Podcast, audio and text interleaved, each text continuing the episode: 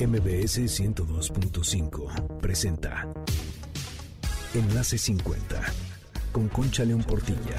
Un espacio para celebrar la plenitud y crear lazos. Compartir, aprender, encontrar amigos, oportunidades y proyectos. La edad, la edad es lo de menos. La actitud marca la diferencia. Porque lo mejor de la vida empieza hoy. Enlace 50. Bienvenidos a Enlace 50 este sábado 16 de julio. Es el Día de las Carmen, o sea que muchas felicidades a todas esas personas que se llaman Carmen. Un abrazo con muchísimo cariño. Qué gusto que estén aquí con nosotros otro sábado en esta comunidad, en este lugar de aprendizaje, de convivencia, de creación de vínculos que es Enlace 50. Soy Concha León Portilla, te recuerdo el WhatsApp del programa 5523 25 41 61 y todas nuestras redes Enlace 50, Facebook, Twitter, Instagram y YouTube. Te invito a que entres, los contenidos están hechos, pensados y creados para ti. Hay mucho que aprender y mucho que disfrutar. Hoy vamos a hablar de un tema que todos hemos vivido. Se trata del duelo. El duelo es algo que nos sucede a lo largo de la vida de una u otra manera y muchas veces no sabemos qué hacer.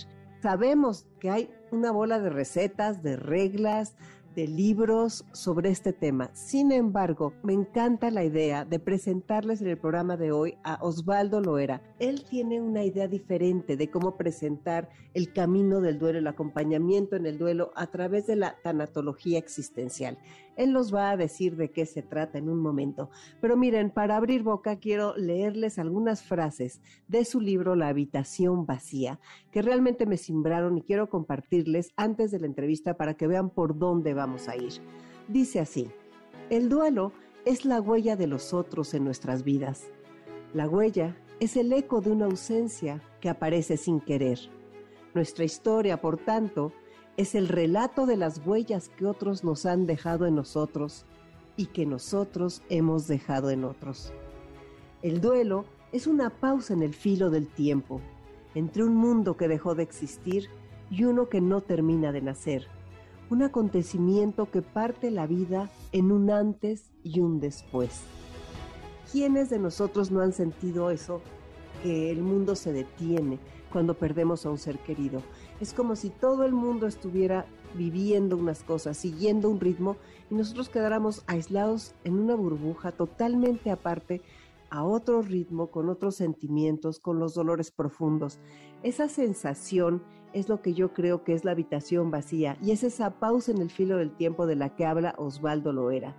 Y miren nada más, esto es lo último que les digo antes de que, de que hablemos con él. Él dice, hay que abandonar la idea de una única historia sobre el duelo, sobre el dolerse, sobre el doliente, sobre nosotros. Para hallar el propio camino hay que dejar de depender de las palabras de los expertos. Es necesario desprenderse y desobedecer, escuchar nuestro cuerpo, nuestra carne, nuestra historia, recuperar nuestra vida. ¿A poco no? Parece todo esto sensato, siento que es esperanzador, siento que nos deja ser como seres humanos y entender mucho mejor los procesos que estamos viviendo, que ya vivimos y que viviremos de duelos. Bueno, pues en el siguiente bloque va a estar con nosotros Osvaldo Loera para hablar de este tema tan importante y que a todos nos toca. El duelo nos iguala a todos los seres humanos, las pérdidas, ese dolor, todos lo hemos sentido.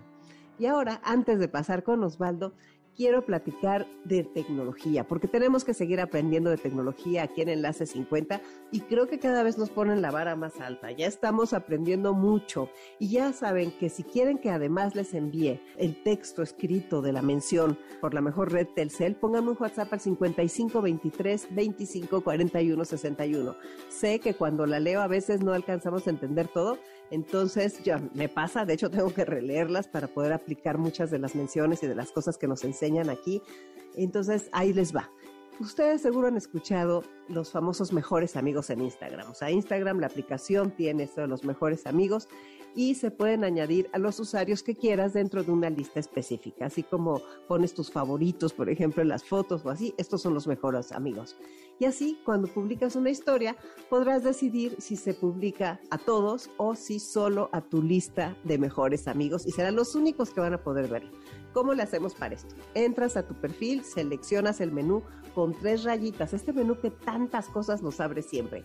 Ahí se van a desplegar varias opciones y seleccionas la que dice mejores amigos. Donde dice buscar, escribes el nombre del contacto que quieras agregar en esa lista. Listo, ahora subes una historia y antes de publicarla eliges la opción de mejores amigos.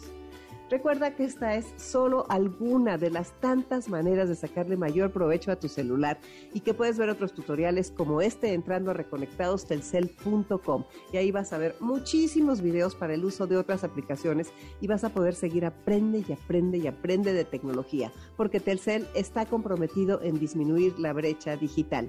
Todo esto es posible a través de la mejor red Telcel. Soy Concha León Portilla, quédate en el siguiente bloque, ya estará con nosotros hablando de acompañamiento acompañamiento en el duelo, Osvaldo Loera.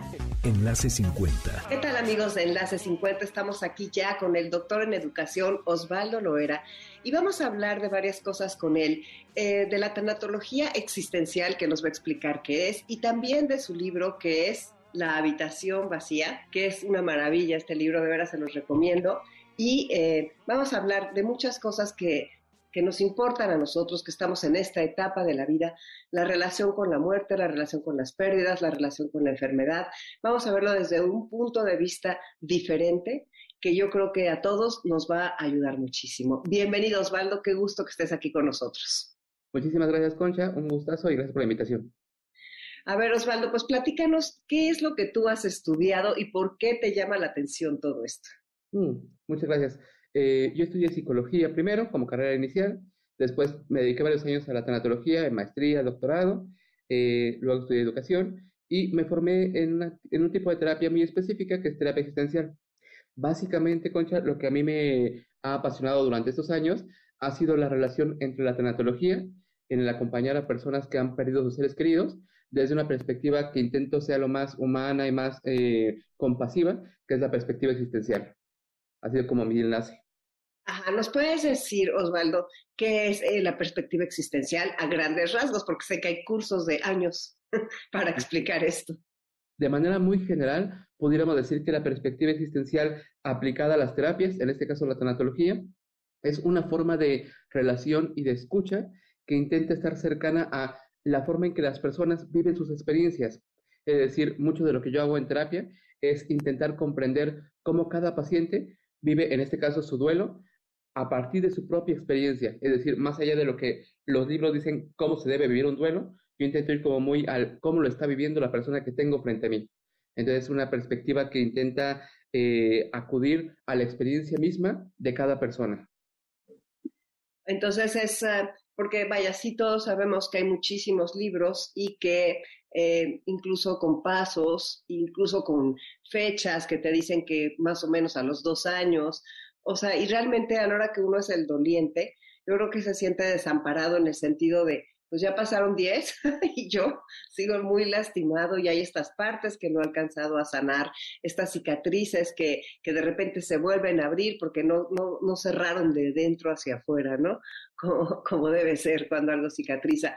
Entonces, pues a ver, ¿por qué no nos platicas de por qué decidiste escribir La habitación vacía y platícanos de tu libro, por favor? Quisiera eh, partir justo de esta palabra que utilizas del desamparo. Justo creo que algo que he vivido con mis pacientes es eh, notar este desamparo que viven respecto a, por un lado, esta experiencia que están sintiendo y viviendo, que no obedece a las teorías generales. Y que a veces los terapeutas no estamos tan allegados a sus propias, como a su propio sentir. De ahí, en realidad, justamente, mucho de la intención de escribir mi libro tiene que ver con intentar ser fiel a las experiencias de las personas intentar eh, escribir tanatología desde las experiencias de duelo vividas, más allá como la teoría que nos diga cómo debe ser un duelo, ir al duelo para que nos diga cómo son los duelos, la diversidad de duelos. En ese sentido, justo durante el año anterior me di a la tarea de escribir este libro titulado La habitación vacía, en el cual intento eh, retratar las formas distintas de experiencias de duelo que van viviendo las personas día tras día y a partir de ahí generar mis propias reflexiones de sus experiencias a la reflexión. Entonces, a lo largo del libro, en efecto, justo encontrarán fragmentos de voces de personas que me narran cómo, cómo han vivido su duelo, qué van sintiendo, qué les va pasando, y junto con ello voy haciendo como especies de reflexiones en donde voy intentando comprender qué nos, dice qué nos dicen las personas eh, a partir de sus experiencias respecto al duelo, respecto a la ausencia, respecto a la nostalgia, a la añoranza, etcétera, etcétera. Sí, entonces, bueno, sí, la verdad es un libro precioso que la edición es una maravilla, me encantan todo, todo el diseño, toda la, todo los, el blanco y negro tan bonito, cómo está dividido, la parte del silencio, las fotografías que tiene, silencio, pausa. Y me gustaría detenernos en esas palabras. O sea, ¿por qué, por qué la parte, por qué la parte de silencio, pausa, voz? ¿Por qué es dividiste así tus capítulos y definitivamente lo que yo quiero, la gente que no ha leído el libro va a decir, bueno, pero no, nos platiques el libro, definitivamente. Pero lo que sí me gustaría es que silencio, pausa y voz son parte del duelo. Son parte del duelo y también de la relación terapéutica. Me, me pareció como importante titular estos capítulos, esos tres capítulos con silencio, pausa y voz, pensando un poco como en eso que pasa en el acompañamiento en el acompañamiento tanatológico. Creo que mucho de lo que sucede ahí en el consultorio tiene que ver con momentos de silencio, con momentos de no saber hacia dónde, también con momentos de pausa. Me parece que el duelo justo nos coloca en una pausa en la vida, como en algo dejó de ser tal como era y lo que viene resulta completamente diferente. El duelo nos pone una pausa en la vida y enseguida de ello nace una voz. Eh, me gustaba ponerlo en ese sentido como nace una voz como una forma distinta de vivir, porque creo que algo que pasa con el duelo es que nos lleva a otras formas de vida distintas, completamente distintas a las previas luego de esta pérdida, luego de la pérdida vivida. Sí, y es algo que, que yo creo que nosotros vamos aprendiendo con la vida y con las experiencias que vamos viviendo y también vamos entendiendo que cada duelo es distinto. O sea, uno ya conoce el duelo de la muerte de un padre o de la muerte de una madre o el duelo de un divorcio, que no tienen nada que ver a lo mejor con la muerte de la pareja o que, o sea, cada, cada, es, es un cajón diferente de nuestro corazón el que se abre y, este, y se desordena y se lastima con, o sea, uno, creo que si aprendemos algo que nos puede servir de base, ¿no? Desde la primera pérdida, pero eh, creo que va cambiando tanto que por eso me gusta eso de, ese acompañamiento y lo que tú dices de la pausa y del silencio. O sea, esos silencios que a lo mejor son cinco minutos de una mirada que, a ti te dice mucho como terapeuta. ¿Cómo, ¿Cómo es el acompañamiento tanatológico y quién debe buscarlo? Mm, eh, a mí me parece que el acompañamiento tanatológico es una práctica como muy noble, eh, en donde, te diré como de manera muy breve, lo que yo hago es eh, recibir a personas que vienen conmigo, me comparten sus historias, me comparten sus experiencias de pérdida y mucho de lo que yo hago es hacer equipo con estas personas, ¿no? Para explorar el cómo fue, cómo sucedió, qué está significando, qué está sintiendo, el cómo es ahora la vida sin su esposo, sin su papá, sin su hijo, etcétera, etcétera. Y mucho de esta intención de las preguntas es un acompañamiento teratológico, es un acompañamiento a través de preguntas, eh, preguntas que nos invitan a comprender más ampliamente el ahora cómo es la vida sin la persona que perdí.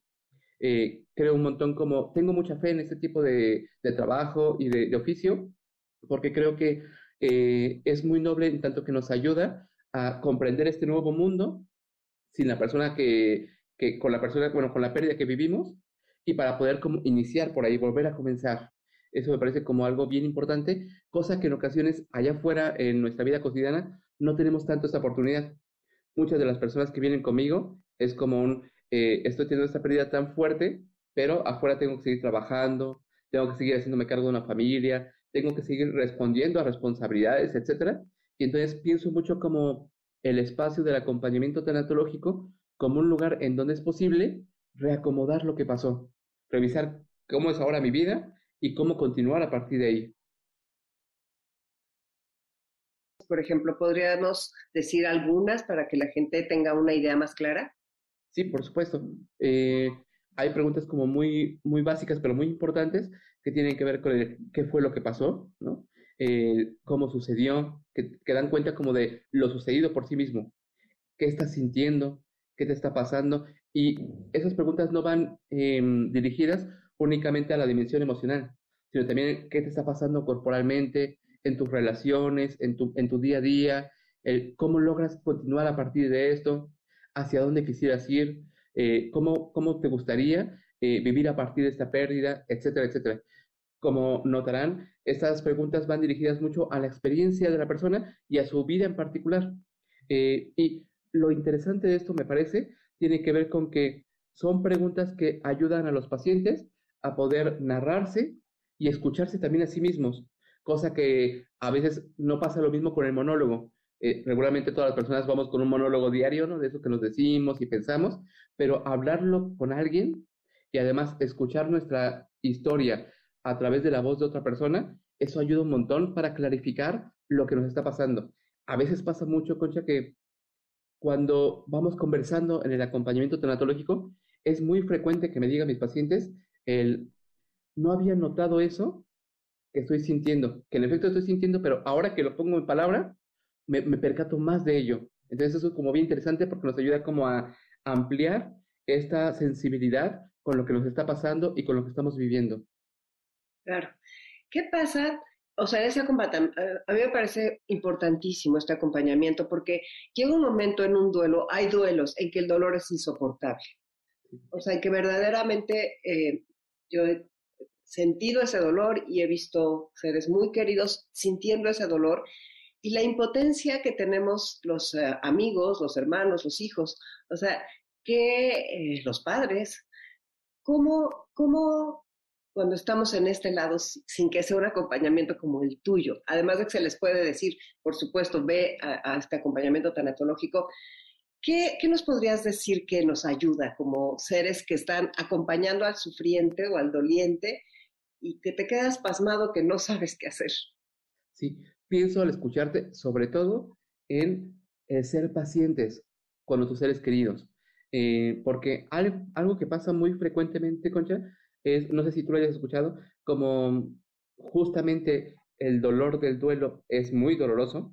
Eh, hay un llanto como muy desgarrador, hay un llanto muy dolido, eh, y a veces como familiares nos cuesta mucho trabajo estar ahí, nos cuesta mucho trabajo sostenernos ahí en tanto dolor, y hay un montón de que, aunque bien intencionadas, eh, esas frases de ya, ya suéltalo, ya deja de llorar, ya continúa, eh, no lo dejas descansar, etcétera, etcétera.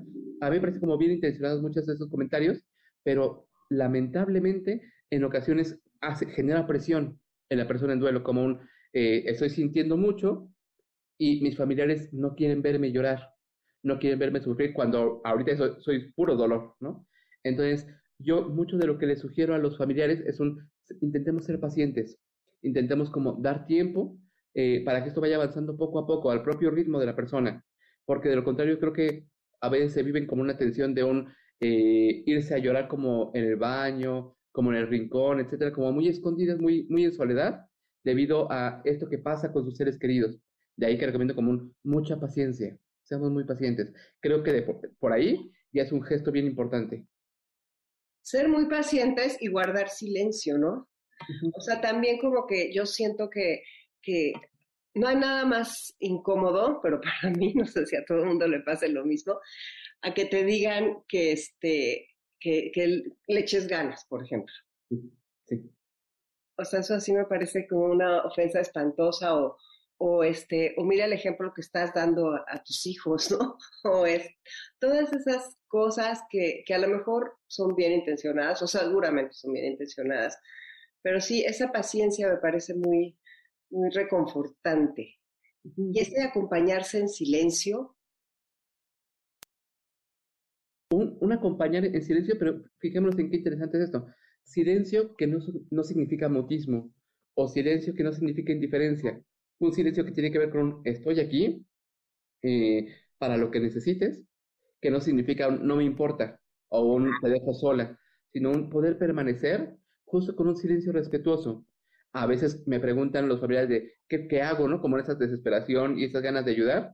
Eh, mucho de que, a lo que les invito es como pregúntenle si necesita algo, si en algo pueden ayudarle, etcétera, porque a veces nos vamos como por un automatismo de yo creo que lo que necesita es salir a divertirse o eh, tener trabajo o distraerse con esto, etcétera, y no lo sabemos. Entonces, mucho de lo que invito es como un preguntemos si queremos ayudar, preguntemos en qué puedo ayudarte y que sea la persona que nos diga un solo permanece aquí o dame, dame tiempo o ayúdame con esto, etcétera, pero de una manera como justo como no dejar de lado el respeto, el cuidado. Sí, y eso creo que abre, abre espacio, ¿no? Sí. Entonces, este, sí. Luego también algo que tenemos que entender los que estamos acompañando a veces, que a veces no nos quieren ahí, o sea, que, que, no quieren que estemos ahí y que no quieren tampoco ir a donde nos estamos, a donde estamos invitando a la persona que está en duelo. Sí, y fíjate que ahorita que mencionas esto, me hiciste acordar mucho de una persona que me decía, ahora que estoy viviendo esto, estaba viendo la muerte de su papá, entiendo lo incómodo que es tener a alguien como muy pegado o alguien que esté con el échale ganas, échale ganas, etcétera. Y es interesante porque creo que el duelo a veces nos vuelve más humildes. Como cuando alguien vive un duelo, es como un chin, ya veo lo que se siente, ya veo lo que pasa, y eso permite como relaciones más humildes, más cuidadosas, y de dar chance de, ahorita déjeme solo, déjeme sola, o el, si necesito verte, pero no ahorita, o solamente en silencio, eh, no quiero estar como tocando todo el tiempo todo el tema, etcétera, etcétera. Como surgen como ciertos matices bien sensibles, que a veces pueden ser como incómodos para los familiares, pero que creo que si los comprendemos y los aceptamos, podemos generar relaciones más cuidadosas. Sí, relaciones más cuidadosas. Y hay muchos tipos de, de, duelos, ¿no? O sea, realmente, si pensamos en la mitad de la vida, de la mitad hacia el final de la vida, eh, ¿qué tipos de duelos podríamos mencionar y en qué nos pueden hacer crecer? Mm, eh, es interesante esta pregunta porque a veces cuando pensamos en duelo, pensamos sobre todo la pérdida de un ser querido en el sentido de alguien murió. Y lo cierto es que no solamente se viven duelos en función de una muerte como tal, sino también los duelos tienen que ver con pérdidas que van sucediéndose al paso del tiempo. Pensando específicamente en la segunda mitad de la vida o, algo así, eh, yo noto, por ejemplo, a personas que vienen conmigo desde el, em, mi condición física ya no va mejorando, ¿no? ya va como en declive, eh, voy perdiendo capacidades, voy perdiendo a mis hijos, que ayer un asunto bien curioso respecto a un, se cree que son los hijos los que han de enterrar a sus papás y no siempre pasa así, ¿no?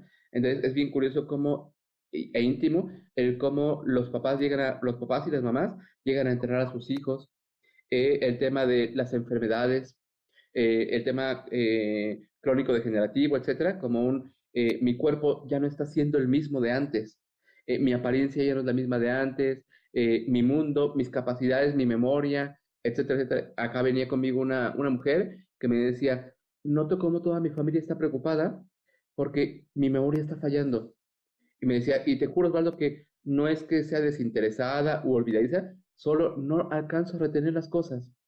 Entonces, está hablándome en ese entonces como de algo está pasando en su cuerpo. Hay una pérdida de la que, se, de la que era y ahora está siendo otra.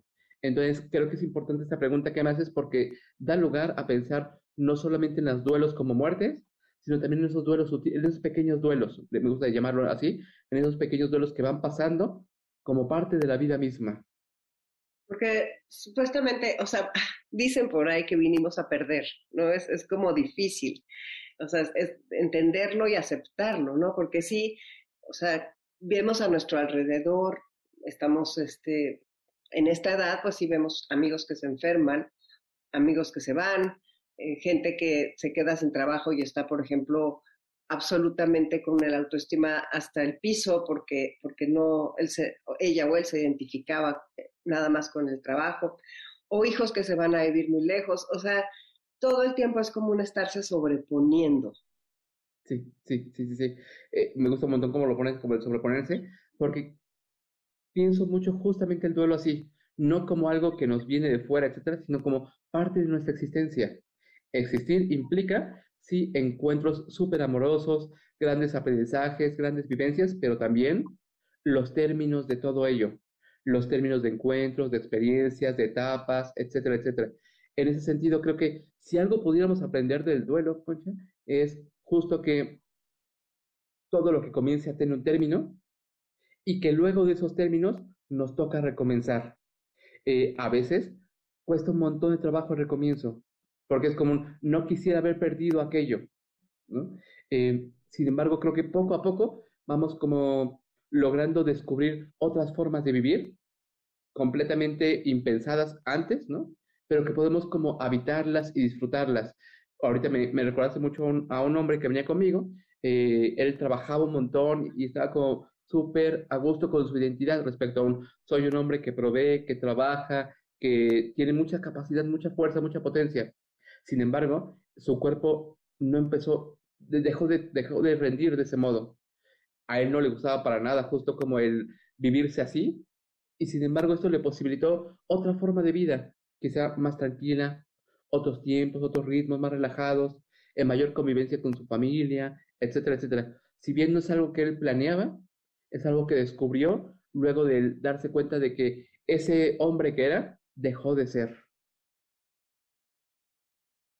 Es un duelo, personalmente, si lo mm. trabajas, ¿no? O sea, yo, bueno, no sé si tienes que trabajarlo si no lo trabajas, pero ¿cómo te conoces pensando que, que sí estás trabajando ese duelo, que sí estás haciendo una introspección? ¿Qué es lo que encuentras en ti? Sí, me hiciste recordar este como refrán mexicano de uno no sabe lo que tiene hasta que lo pierde, algo así. A pesar de que a veces lo decimos como muy en broma, hay algo bien valioso ahí. En efecto, cuando perdemos a alguien o algo, alcanzamos a comprender lo importante que resultan las relaciones, los vínculos, la vida misma. Eh, a veces pasa que en nuestra vida cotidiana andamos como mucho que en, las ocupaciones diarias, en nuestro andar como muy, muy cotidiano y demás, ¿no? Y cuando sucede una muerte, cuando sucede un duelo, cuando sucede una pérdida, hay como una especie de, ah, caray, ¿qué, qué, ¿cómo estoy viviendo? ¿Qué, ¿Qué vínculos estoy teniendo? A mí me pasa de manera muy frecuente que es como un, es que llevaba mucho tiempo sin hablar con él, con ella, y ahora que me es como un ching. A veces me siento muy lejano de mis relaciones. Entonces, creo que los duelos nos invitan a conocernos, a conocer cómo nos vinculamos con los demás, cómo somos con los demás y también quiénes son las personas que nos rodean. ¿Por qué son tan importantes las personas que, que queremos cerca? ¿Qué es lo importante de, ellas en nuestras vidas? Eh, de ahí que crea que el duelo es una, de una manera muy interesante, el duelo es un camino de, autoconocimiento también, de conocimiento nuestro y también de conocimiento de nuestras relaciones y de las personas que nos rodean. Definitivamente, yo creo que sí es un camino de aprendizaje el más duro, yo creo, o sea, la pérdida, nadie quiere tenerlas a pesar de que no podemos evitarlas es un camino de aprendizaje. Vamos a hacer una pausa y volvemos en un momento. Soy Concha León Portilla, quédate en Enlace 50. Enlace 50. Estamos aquí de regreso, estamos platicando con Osvaldo Noera sobre el duelo y sobre su libro La habitación vacía, que se los vuelvo a enseñar y se los vuelvo a recomendar porque de veras creo que este apuntes para una tanatología existencial. Ya hablamos en el primer bloque de qué es la tanatología existencial, cómo Osvaldo se acerca a sus pacientes de una forma de escucha, eh, donde hay pausas, donde hay silencios, donde hay una recuperación de la gente que está sufriendo alguna pérdida y de la importancia de trabajar el duelo. Eso lo hemos oído mucho. A ver, es que no trabajó su duelo, se escapó, lo evadió. ¿Eso existe? ¿O qué, opinas de eso? Mm, creo que hay un montón como de frases que van por ahí de trabajar el duelo, cerrar el ciclo, superarlo, etc. Eh, siéndote bien sincero, lo que yo aprendo con mis pacientes es que no sucede como tal un cierre, si pensamos como cierre él, ya lo olvidé, ya no me duele, ya, ya, ya pasó, ya pasó de página, eso nunca lo veo con mis pacientes. Lo que sí veo con mis pacientes es un ya puedo continuar a pesar de la ausencia, ya puedo continuar viviendo con mis ausencias. Eh, y que eso no significa que ya no haya un recuerdo, que se olvide del todo. Eh, a mí me parece que hay una relación bien interesante entre el duelo y la nostalgia. Uno deja de dolerse en el sentido emocional intenso y sin embargo permanece la nostalgia. La nostalgia como un, a veces llega el cumpleaños de la mamá que murió hace 20 años y la persona se sigue conmoviendo, lo cual me parece completamente humano. Creo que puede haber como un gran error en creer, si te sigues conmoviendo, es que no lo trabajaste bien. A mí me parece muy peligroso partir de ahí porque creo que lo propio de los humanos es vivir recordando a las personas que, importantes que han perdido. Hay una relación con nuestros ausentes permanente a lo largo de nuestra vida. En ese sentido, cuando pienso en el duelo, no pienso en términos como superar o cerrar o terminar, más bien pienso en eh, continuar viviendo aún con la ausencia de las personas, a pesar de la ausencia de las personas que hemos perdido. Mucho de lo que yo hago en terapia tiene que ver con eso, con la pregunta, digamos que más amplia, tiene que ver con cómo continuar a partir de ahora. El tema va como muy por ahí, que no significa un, te va a dejar de, de ser importante, lo vas a olvidar, o nunca te vas a conmover para nada, sino un, continuamos a partir de ahí y el el revisar cómo esta relación con los docentes, una relación que nos permita vivir, que posibilite la vida. frase de, de Yusenar que me fascina que dice, se puede ser feliz y seguir estando triste. que siento que esa es una frase. ¿Qué pasa? ¿Cuál es la, eh, el momento en que es un peligro el duelo en el sentido de que dices, esta persona está en una depresión gravísima? ¿Qué pasa cuando te enfrentas a eso? Cuando ves que de plano la persona no tiene, no puede. Sí, eh, creo que el parámetro más claro que podemos tener es cómo, cómo está habitando su mundo, cómo está viviendo. Eh, a veces pasa que hay duelos tan intensos que llevan a las personas a soltar su vida. Soltar su vida que es como un suelto mis demás relaciones, suelto mi autocuidado, suelto mi, mi, posibilidad de continuar, podemos verlo como de manera muy em, concreta con aspectos como el trabajo, las relaciones y demás, pero sí creo que un parámetro muy específico tiene que ver con el cómo, cómo se está relacionando consigo misma la persona, de eh, me, abandono, dejo de comer, dejo de levantarme, etcétera. Creo que son como indicadores que nos pueden dejar ver que este duelo se está eh, volviendo muy complicado para continuar vivir, para continuar viviendo, perdón. Eh, de ahí que mucho de lo que me parece importante atender tiene que ver no solo con su experiencia misma, sino con su vida más amplia. ¿eh? Cómo está durmiendo, cómo está comiendo, cómo están continuando sus demás relaciones, su vida misma, etcétera, porque son indicadores importantes para ver cómo se está llevando este paso entre lo perdido y el mundo que sigue vivo, que sigue presente. Y en el caso de que veas ¿Te ha tocado ver algún paciente desesperado, o sea, en una depresión profunda? Mm, oh, sí. Em, a mí me es bien importante ser como muy honesto ahí respecto al noto que estamos trabajándolo, eh, noto que eso está siendo como súper doloroso y en momentos como esos intento como hacer un trabajo eh, en equipo multidisciplinario con respecto a un, oye, ¿Qué, pasa, ¿Qué te parecería si pudiéramos como apoyarnos de otros profesionales, otros profesionistas, como pasa psiquiatría? Eh, a, veces a mí me, me, gusta mucho apoyarme como de prácticas sociales respecto a clubs o lugares donde poder como reunirse con más gente, porque eso también sostiene, son como redes de apoyo. Algo que olvidé mencionar hace un momentito es no olvidar la importancia de las redes de apoyo. Eh, es un indicador importante a tener como presente, porque las redes nos sostienen. Entonces, algo en ese sentido, algo como valioso es como no creer que la terapia de duelo es el único vínculo de apoyo, sino poder ampliarlo a otros profesionales como la psiquiatría, que la verdad es que sí, a veces se estigmatiza un montón y suele ser un apoyo súper importante. Claro, o sea, yo lo que quiero es que las personas que nos están escuchando nos demos cuenta, o sea, yo también a la hora que, estoy hablando de este tema, pues evidentemente, pues todos hemos tenido un dolor así insoportable, yo creo, a estas edades, ¿no?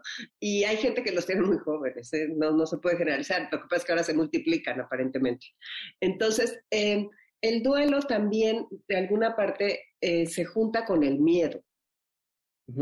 Sí, sí. Qué bonito lo pones. Em, me hiciste pensar sobre todo en dos experiencias. ¿Cómo a veces le tenemos tanto miedo al duelo que hacemos lo más posible para no contactar con ello. Hace poquito me comentaban eh, un terapeuta sobre un trabajo que estoy llevando con alguien y me decía, esta persona me dice, yo prefiero ahorita tener la fantasía de mi papá sigue vivo, mi papá continúa por ahí porque me da mucho miedo contactar emocionalmente. Es interesante eso. Y a mí me pasa que a veces creo que nos da, es más el miedo que tenemos a sentir que en ocasiones el sentir mismo. Ponemos muchas, un montón de barreras para no sentir y cuando le entramos, a veces lo podemos llevar mucho mejor, a diferencia de este gasto de energía que estamos teniendo para eh, evadirlo o postergarlo. Eso por un lado. También creo que en ocasiones hay un montón de miedo a acudir a terapia, acudir con un profesionista, acudir a psiquiatría.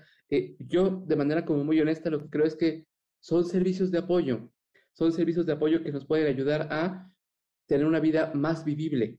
De ahí que creo que sería importante como advertir toda esa estigmatización de la psiquiatría o la terapia es para locos o para personas que no pueden, etcétera. Al contrario, creo que son como plus, ¿no? Que nos ayudan a vivir una vida eh, más vivible, más vivible, más óptima. Claro, porque fíjate que ahora que dices eso, también me quedé pensando en otro tipo de duelo. Por ejemplo, yo ya yo tengo amigas, eh, una muy querida, que su marido tiene Alzheimer y es muy joven, tiene 66, 67 años, tiene el marido y ella es mi edad, 64. Entonces, eh, ese, ese duelo de verlo, de ver a la persona que, que está nada más por fuera y ya no es el de antes, todo ese duelo, ahí también valdría la pena estar con un acompañamiento tanatológico, cuando tienes la enfermedad de un ser querido o tu propia enfermedad también, o sea, no sé, un cáncer, cualquiera de esas enfermedades, o sea, esas cosas que sabes que, que, van a llevar hacia un dolor muy fuerte, o que es un dolor muy fuerte presente, porque ese duelo de Alzheimer puede durar 20 años. Sí, completamente. Y hay algo como bien interesante ahí eh, que tiene que ver con la memoria, porque somos memoria y nuestra identidad eh, se constituye a través de nuestra memoria. Y vivir como a nuestra pareja eh, va perdiendo su memoria es una forma allí hay un asunto bien interesante. Está perdiéndose a sí mismo respecto a esta memoria de sí, pero también la pareja está perdiendo al esposo que era. Es un perderlo, está vivo, pero está perdiéndolo, ya no es el mismo. Me hiciste recordar mucho a una persona a la que acompaño, ella eh, murió su esposo en un tumor eh, cerebral y me, me decía algún momento, es que yo comencé a perderlo desde que comenzó la enfermedad, no hasta su muerte, sino desde antes, desde verlo eh, con problemas para comunicarse, ya no era el mismo. Y entonces desde ahí comienza el duelo. El duelo no tiene que ver exclusivamente, insisto, con cuando muere, sino vamos perdiendo desde antes. Qué importante poder expresar lo que vamos sintiendo y tener esa válvula de eh, salida o de apoyo o de, de, compasión y comprensión, que puede ser un acompañamiento. Y eh, para uno mismo también como que te voltearte a ver con unos ojos como, como que, que, te acaricien tus ojos, o sea, en lugar de que te regañe una mirada, ¿no? Que sea una mirada compasiva y sin exigencias y tratar de, tratar de encontrar esos espacios de expresar más allá de la terapia con los amigos o con, con la gente que te escuche. Y también ser esa red de contención, o sea, nosotros creo que acompañamos con la, con la edad, eh, pues a muchas personas que están sufriendo y nos va a tocar después, ¿no? Algo nos va a tocar. Entonces es como, como algo que tenemos que ir aprendiendo.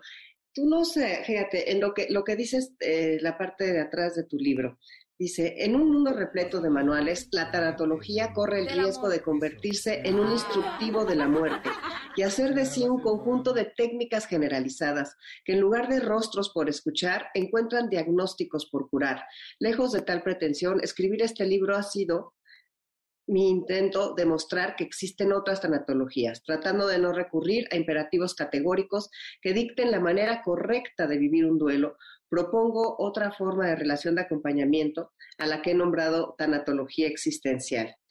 Entonces, yo creo que esa, esa es eh, la, la, parte más uh, humana de tu libro, que yo creo que es muy humano tu libro y que nos llena de, de ideas, de ideas y de formas de sentirnos mejor. De hecho, lo he compartido con personas que están que están en duelo y pues les ha, primero el título los asusta y me dicen, la habitación vacía y, o sea, como que dicen, qué fuerte, o sea, ¿por qué entras así, de frente y a la yugular, como dirían por ahí. Pero es que hay unas cosas tan bonitas. Ese, vengo a contarte una historia de amor, me dijo Mariana con su voz cálida y una mirada que abraza a quien mira. No diré su nombre, pero me amaba. O sea, es que a la hora de intercalar esas, esas historias, como todos tenemos esa parte humana que nos une. Eh, justo, pienso mucho el duelo como algo que nos une como seres humanos. Creo que lejos de pensar el duelo como una enfermedad o como una desviación de la salud, etcétera, creo que podemos pensar el duelo como lo que tenemos más en común entre las personas. Todas y todos hemos perdido algo o alguien o habremos de, perder, de perder algo o alguien. De ahí que creo que justo pensar el duelo de esta manera colectiva puede ayudarnos a ser como más, em, más compasivos, más cuidadosos y más humanos en nuestra forma de cuidarnos juntas y juntos. Sí, definitivamente me gustaría leer otro, otro pedazo que aquí. Unos dicen que el hubiera no existe, otros suspiran porque lo que no fue también se siente. El hubiera es una dimensión sombría de la existencia. Es ese cajón de madera donde vamos guardando el beso que no dimos, el amor que no tuvimos, el perdón que nos faltó pedir, la despedida que no pudimos tener. En ese cajón hay mil vidas que no hemos vivido y que quizá no podamos vivir. Mm, sí, se escucha bonito cuando tú lo lees. Eh, sí, creo que a, veces es interesante porque es bien frecuente esto de eh, es que se lo hubiera, es que ya me dicen que eso no existe, etcétera, pero también se siente todas las formas en que quisimos haber vivido o quisimos haber hecho algo distinto. Demos lugar también a ello.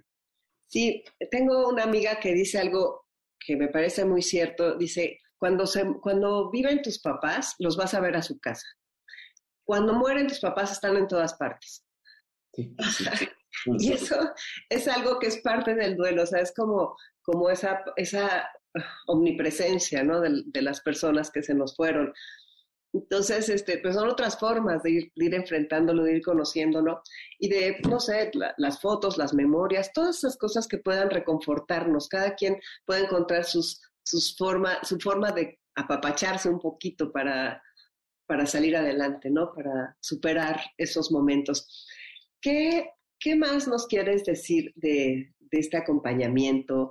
¿Y qué, qué les dirías a las personas que nos están escuchando y que en este momento están sufriendo una pérdida muy fuerte del tipo que sea, porque ya vemos que hay muy distintas pérdidas. Quizás sobre todo lo que me da muchas ganas de compartir es que em, en realidad hay tantos duelos como personas en el mundo. De ahí que no creamos que existe solo un duelo y solamente una forma de vivirlo, sino que cada persona eh, en el mundo eh, tiene un, un duelo propio, un duelo muy singular, muy íntimo, y que en ese sentido podemos como hallar una diversidad infinita, tanto de vivirlo como también de formas de intentar responder a la ausencia. Eh, hay quienes lo hacen de manera, de manera como súper rápida, hay quienes como necesitan un poco más de tiempo para entrarle, hay quienes lo hacen acompañados por un terapeuta, hay quienes lo hacen acompañados por su familia, acompañados por, por su em, convicción religiosa, por otro tipo de redes de apoyo, etcétera mi, mi, gran intención con este libro y aprovechando la, la, pregunta que me haces es como un, no creamos que hay solamente una forma de sentir y de responder. Hay un montón infinito de formas y respetemos y cuidemos y creamos nuevas formas para poder intentar continuar juntas y juntos, eh, respetando como la diversidad, sobre todo por ahí. Sí, eso, eso es. Y, y, lo hiciste una obra de teatro o algo, ¿no? Sí, eh, presenté el libro en un, en un teatro en la Ciudad de México, eh, acompañado por un chelista y un, un, un, guitarrista y una chelista. estuvo súper bello. Eh, yo creo que en este mes subiré la, la lectura porque fue un recital. Eh, leí el primer capítulo musicalizadamente. estará en YouTube para que, lo deseen escuchar, porque creo que la música le da un toque aún más distinto. ¿Pero qué vas a subir entonces? Eh, ¿Todo el libro o nada más ese segmento? Ese es el primer segmento, eh, que es el único que leí eh, de manera, en, el, teatro, eh, de manera musicalizada, y para que pueda como tener acceso a cualquier persona en cualquier parte del mundo. Ahí tienes tu libro. A ver, vamos a ver. En la página 50 hay una, hay una, una cosa que, que me parece que es preciosísima, o en un texto, no una cosa, un texto, porque todo está Está, es impresionante. Y hay también eh, frases de otros, por ejemplo, de Piedad Bonet, esta española, que dice, basta con mirar fijamente la cicatriz, sus imperfectas costuras, para que la herida empiece a abrirse y a contar una historia. Sí, sí, justo. Eh, quizá la terapia teratológica es eso, contar nuestra historia. Me gustaría que nos leas, porque el primer párrafo de esa página 50, ¿al duelo? Sí, por supuesto. Al duelo le sigue una voz, otra voz, una que no es nuestra, aunque salga de nuestra boca, de nuestros labios, de nuestro cuerpo, de ese vacío infinito que anida en el pecho cuando perdemos a alguien y que nunca logramos llenar. ¿Tendría que llenarse? ¿En función de qué? ¿De quién? ¿De dónde viene este anhelo de entereza? ¿No es la ausencia una forma del amor? ¿No es el duelo una forma de saber que estamos hechos de ausencias? No es el duelo una forma de saber que estamos hechos de ausencias y todos los seres humanos nos hermanamos en eso y todos estamos hechos de ausencias y todos sabemos la fragilidad y cómo se parte el corazón literalmente con los duelos. Te felicito por tu libro. Eh, por favor, nos avisas cuando pueda estar esto en, en YouTube para que la gente lo vea. ¿Y dónde pueden encontrar tu libro, Osvaldo? Mm, ahora mismo eh, cuento con dos formas en, específico. Una es acudiendo directamente conmigo a mi consultorio. estoy ubicado aquí en Coyoacán, eh, en la Ciudad de México. Aquí se lo puedo entregar de manera personal o bien a través de envío a cualquier parte de la República y fuera de la República. Regularmente utilizo paquetería, llega enseguida en uno o dos días, llega a su domicilio. Eh, pueden contactarme a través de mi Facebook, aparezco como Osvaldo Loera, o en mi página Osvaldo Loera tanatólogo y terapeuta existencial, eh, me escriben, nos ponemos en contacto y les envío su libro hasta el lugar donde nos encuentren. Sí, de veras sí es un libro que vale la pena y es un libro, yo diría, de consulta, porque cuando estemos tristes podemos volver a abrir una de las páginas y creo que todos vamos a sentir, yo lo sentí, es, es, un libro que reconforta, un libro que da esperanza, un libro que nos hace sentir comprendidos. Y entonces, pues, te agradezco mucho que lo hayas escrito, te agradezco mucho que hayas estado aquí en Enlace 50 y ojalá pronto podamos volver a estar juntos. Muchísimas gracias. Un, honor enorme. Gracias, Concha. Soy Concha Loportilla. Quédate en Enlace 50. Enlace 50. Impresionante todo lo que aprendimos sobre el duelo y realmente cómo tenemos que tener compasión con nosotros mismos, ser nuestros mejores amigos, no exigirnos y menos en esos momentos y darnos cuenta de que es un camino, que es un proceso, que la escucha y el acompañamiento son fundamentales. Bueno, me encontré una frase que dice así, hay mil enfermedades, pero solo una salud. Esta frase es de un señor Ludwig Born y realmente hay que tener mucho cuidado con nuestra salud porque es un gran tesoro, es nuestro capital más preciado que tenemos que cuidar para poder tener una vida plena y para poder eh, ser independientes y para poder ser autónomos y para poder continuar con nuestro proyecto, con lo que queremos, con lo que soñamos, con lo que nos gusta, disfrutando de nuestros vínculos, de nuestra libertad. Y hay muchas maneras de cuidar la salud. Y hoy te voy a hablar de una sencillísima que tiene que ver con un té de jengibre y canela que tiene beneficios, tiene propiedades y tiene nutrientes. Es una bebida que es, la verdad, es muy barata, tú te la puedes preparar. Y los dos protagonistas, el jengibre y la canela, además de que son facilísimos de conseguir, vas a ver todos los beneficios que te dan a tu salud. El jengibre es rico en minerales como el magnesio, el fósforo, el potasio y varias vitaminas. Por ejemplo, la vitamina B6, que está relacionada con el estado de ánimo y el insomnio. La vitamina C, que ya sabes que es buenísima para, es un antioxidante. Y estos nutrientes hacen que el jengibre tenga eh, propiedades antibacterianas, antisépticas y que además, lo que te dije, propiedades antioxidantes. Mira, la canela. Este ingrediente que también compras las varitas, trata de que sea la canela natural. Es muy rico en minerales como el potasio, el fósforo, el hierro, pero además tiene también vitamina C, tiene vitamina B1, que es la encargada de transformar los hidratos de carbono en energía. El té de jengibre y canela, fíjate para todas las cosas que sirve. Sirve para la digestión, para eliminar gases, previene la subida del azúcar, equilibra los jugos gástricos, estimula la circulación sanguínea, sirve para dormir bien, es buenísimo para cuando tienes gripe y además fortalece tu sistema inmunológico. Me gusta compartirte estos tips de salud aquí en Enlace 50 porque de veras la salud no es todo, pero sin salud no hay nada, como dice nuestro querido amigo el doctor Rafael Álvarez Cordero. Así que cuida tu salud con estos remedios que no son remedios, sino estos nuevos hábitos que puedes incluir en tu vida y que te van a hacer sentirte mucho mejor. Ahora quiero invitar a todas las personas que nos escuchan desde León, Guanajuato o desde los lugares cercanos a León, porque vamos a tener el festival Edición León, Guanajuato 2022, el Festival del Adulto Mayor, vamos con todo hacia León, 4, 5 y 6 de agosto. Va a estar lleno de actividades de las que más nos gustan. Va a haber clases, va a haber talleres, va a haber baile, canto, alegría, amigos. Así que los que estén por allá, láncense porque de veras va a ser una maravilla. Y pues antes de irnos, hay un texto precioso que viene perfectamente al caso con esto que hablamos del duelo y se llama La filosofía de acompañar. Si quieres que te lo envíe, ponme un WhatsApp por la mejor red Telcel al 55 23 25 41 61. Dice así: Acompañar se trata de estar presente para el dolor de otra persona, no de hacer que su dolor desaparezca. Acompañar se trata de ir al desierto del alma con otro ser humano, no de creer que somos responsables de encontrar la salida.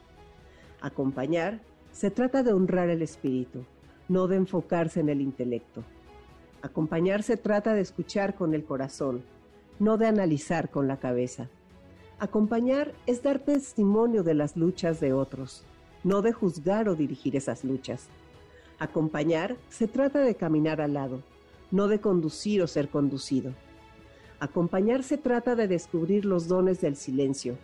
No significa llenar con palabras cada momento. Acompañar al que sufre se trata de quedarse quieto y en silencio, no de querer moverse frenéticamente hacia adelante. Acompañar se trata de respetar el desorden y la confusión, no de imponer orden y lógica. Acompañar se trata de aprender de otros, no de enseñarles. Aprender compartiendo con amor y respeto. Este texto es de Sol Kim. Y ahora vamos a cerrar nuestro programa con una pregunta que mándanos las respuestas. Gracias por los que hace ocho días mandaron muchas respuestas. De veras, vamos creciendo como comunidad y vamos haciendo reflexiones juntos. Y la pregunta está buenísima. Dime cinco cosas por las que eres una persona confiable. ¿Por qué eres confiable? Escribe cinco cosas por las que eres una persona confiable. Reflexiónalo.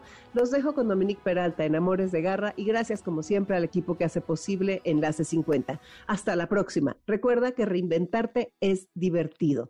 ¿Hace cuánto que no haces algo por primera vez? Soy Concha León Portilla, te mando un abrazo con todo mi cariño. ¿Qué cuántos años tengo? ¿A quién le importa? MBS 102.5 presentó Enlace 50 con Concha León Portilla. Te esperamos el próximo sábado, 1 a 2 de la tarde, por MBS 102.5.